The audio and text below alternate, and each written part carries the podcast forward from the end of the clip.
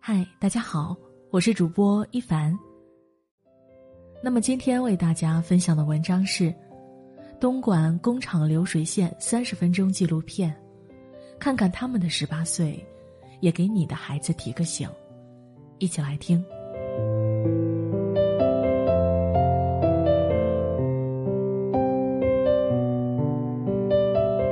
九五年生的杨鹏，在初中毕业那一年来到了东莞，在一家电子厂里打工。入职后的岗位是个人人嫌弃的累活儿——修理工。老员工们抱团不愿做，他是个新人，只能硬着头皮忍受着排挤，坐上工位。一天干下来，吃饭时碗都拿不稳。活不好干，受伤是家常便饭。锋利的撬刀扎进手指头里，血直往外冒。坐在办公室里的班长熟练掏出云南白药撒在他的伤口上，绕上一圈创可贴后，杨鹏就赶紧回了工位，在轰鸣声和机油味里重复着自己的昨天。一名叫杨玉金的十九岁女孩在厂里做焊锡，为了芯片质量，她不能戴手套，烧融了的锡点会从喷口溅到手上，一双手。常年累月在烫伤裹纱布中反复，留下无数丑陋的疤痕。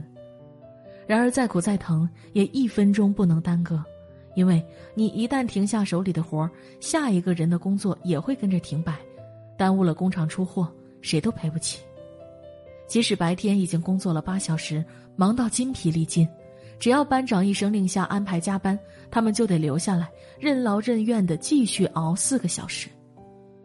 每一个人像是齿轮一样连轴转动，头顶还有个声音在永远催促着：“加速，加速。”这是导演殷洛在二零一六年拍摄于东莞某工厂的记录短片《十八岁的流水线》。他们接触了六十三名厂哥厂妹，九零后占百分之七十五，九五后占百分之五十二，都只有小学或初中学历。厂里主管说。读书读到半道就选择辍学来这里打工的孩子，比比皆是。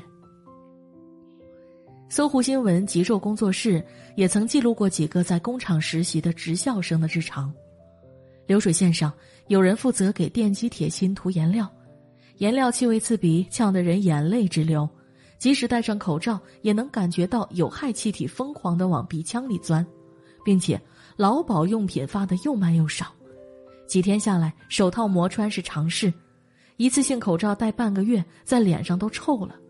有人发现，做了几天活后，班长把板凳撤了，解释为坐着不方便干活，这一站就是十几个小时。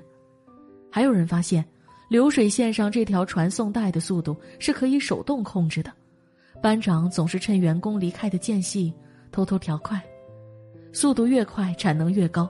谁会在乎你能不能负荷得了这工作量？最折磨人的是在仓库徒手搬箱子，六七个男生合力才能抱得动一个，有人脱力被箱子砸倒，有人被手推车撞翻。受伤的人和杨鹏一样，稍微包扎好就被催着赶紧回到流水线上继续连轴转，他们挤不出任何多余的时间，连厕所都不敢去上。恶劣的环境加上漫无止境的工作，像是慢性毒药一样在抹杀一个人的人性。做不了，县长、班长、队长会用最肮脏的字眼打击你的自尊心。反正还有大把的人可以替换掉你，在这里你连根葱都不算。就像早前昆山某电子厂发放员工证件时，主管随手把证件扔在地上。那些排队等候的员工弯着腰、低着头捡起自己的证件，吭都不吭一声。他们已经习惯了，习惯了被沙威棍抽打的滋味，习惯了人格和意识被贬损，精神被蹂躏。车间、流水线、机台、上岗证、加班薪水，一群处于叛逆期的少年被他们治得服服帖帖，不会呐喊，不敢反抗，忍受着疲惫。富士康诗人许立志写自己，双手如同机器，不知疲倦的抢抢抢，直到手上伸开繁华的茧，渗血的伤，我都不曾发现自己早站成了一座古老的雕塑。我磨去棱角，抹去语言，拒绝旷工，拒绝病假。流水线旁的我，站立如铁，双手如风。多少黑夜，我就那样站着入睡。这又何尝不是数十万、数百万把自己最美好的青春亲手埋葬在流水线上的辍学学生的人生写照？明天除了重复，什么都没有。比起现实的残酷，他们辍学的原因显得不值一提：读书不好玩，不想读书；工作挣了钱可以耍，叫上女孩子一起先去 KTV，然后各自拉走各自的去开房。身边早年出去打工的朋友回来的时候有钱，衣服也穿得好，叫我们去就去了。玩没钱了再去工作，然后再干一两个月，有钱了再去耍。辍学离家进厂打工，手里有了些工资，于是花上二十块钱的房费，在十四五岁的时候出厂进果。说这些话的时候，两个男孩笑得很开心，并不后悔自己的选择。短视和肤浅带来的快乐，限制了他们的思维和圈层。他们并不知道，放弃读书后的自己真正放弃的是什么。少得可怜的工资，只配他们住城中村又脏又乱的小巷子里的群租房，袜子和内裤一起挂在头顶，一床被褥加几件衣裳就是全部家当。小偷看了都觉得可怜。不吃读书的苦，必受生活的苦。而忍过十年寒窗，坚持读书，考上大学，那些和他们同龄的孩子住的是学校提供的舒适宿舍，冬有暖气，夏有空调，级别越高的学府配套越好。进厂的食堂提供的伙食素到没有半点荤腥，一盆咸菜豆角，一盆水煮白菜，一碗辣椒酱。对比之下，大学里的食堂就是满汉全席。坐拥十六个食堂的清华，集齐了全国各地的菜系，小龙虾、水煎包、石锅拌饭、火锅，花样多到同一楼层的同一个窗口，每天菜色不同。被誉为全国人民的食堂的北大食堂，每天上千种菜，还有夜市，天南地北足以慰藉每个学生的家乡味。随便在地图上挑一所大学，伙食都比工厂里好过百倍千倍。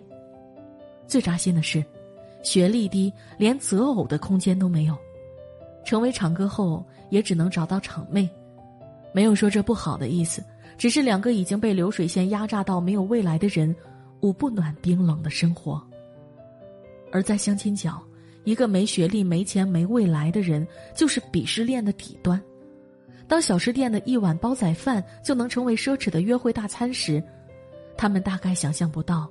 学校里的情侣们可以在图书馆一起自习，可以一起免费听大师的讲座，一起参加学校组织的攀岩、滑冰、夏令营、短期旅行，一起拿奖学金去高档的餐厅，不委屈伴侣。他们不明白，站在一楼、十楼、一百楼，看到的风景是不一样的，更不会深思，一时任性的选择换来的，可能是一生的卑微。我老家农村，当年初中班上吊车尾的同学多半都辍学了，父母也不反对，觉得他们进厂打工拿个两三千块钱挺好的，继续读书就只赔不赚。十几年后再看，这些同学多半过得都不好，挣扎在穷苦线，骂孩子的学校又要收辅材费，为几毛钱的鸡毛蒜皮和老婆吵红了脸。而那些坚持读下去的人，基本都有稳定的工作，至少舒适体面的多。我不否定这个世界上有人没读书，甚至轻视读书，人过得很好，但你要明白，这只是极少数的幸存者偏差而已。大多数的走上坡路、底层逆袭、大器晚成和横空出世，都是读书和见识的产物。是，职业不分贵贱，但它有高低。那些信息技术、金融科技领域的工作，附加值、技术含量、工作环境、福利待遇都更高更好，而流水线工人、服务员不仅工作强度更大，工作环境和福利待遇反而更差，甚至学历高低还会让同一个职业产生圈层割裂。说最现实的，比如保姆，小学毕业做保姆，干的是最辛苦、最没技术含量的脏活累活，月薪三千，还要被雇主挑拣嫌弃；硕士毕业只需要陪孩子练习双语、辅导作业，轻轻松松月薪过万，被人抢着要。我们普通人家的孩子，必须先杀出重围，找到立足之地，才能谈自我和尊严。是辍学用苦力换来三千月薪爽，还是考上大学用知识赢得百十万的年薪爽？这笔账很容易算清。眼下这个社会，最痛心的就是眼睁睁看着孩子去吃没文化的亏。最坚固、最好走的路，一定是用一张张试卷铺出来的。改变人生命运的风向标是一本本习题垒出来的，越是没伞的孩子越要努力奔跑。还有网友说，读书上大学最大的意义不在于学到了多少知识，而是提高了见识和起点。你未来的发展取决于你在什么层次上思考，以及和什么层次的人共事。用数据说话，国际金融报调查发现，百分之八十四的高管都拥有高学历。百分之四十八毕业于九八五院校，你若是有能力与优秀的人走到一起，那这样的圈子能够帮助你轻松获得别人难以企及的人脉，这决定了你未来的人生走向。试想，当你发现自己和求职公司的领导师出同门，是不是已经比其他人领先一步？当你洽谈业务时，恰巧发现甲方领导与你毕业于同一所学校。这同窗情谊一定会加速合同的签订。有个短视频，名字叫《同样的动作却是两个人生》，各种滋味，每个人都能品出不同的感受。人生道路虽然漫长，但紧要处常常只有几步。想起某平台上一个给山区孩子捐赠午餐的项目，有个小伙子的留言让人五味杂陈。他配了一张自己在工地搬砖的照片，说道：“帮哥哥看一下，哥哥没见过的世界。”人总是在失去了之后，才会意识到自己失去的究竟是什么。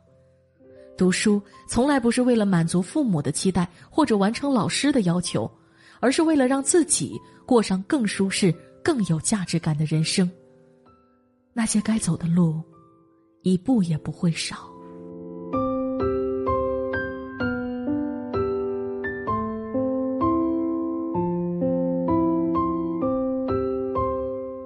今天的文章就分享到这里。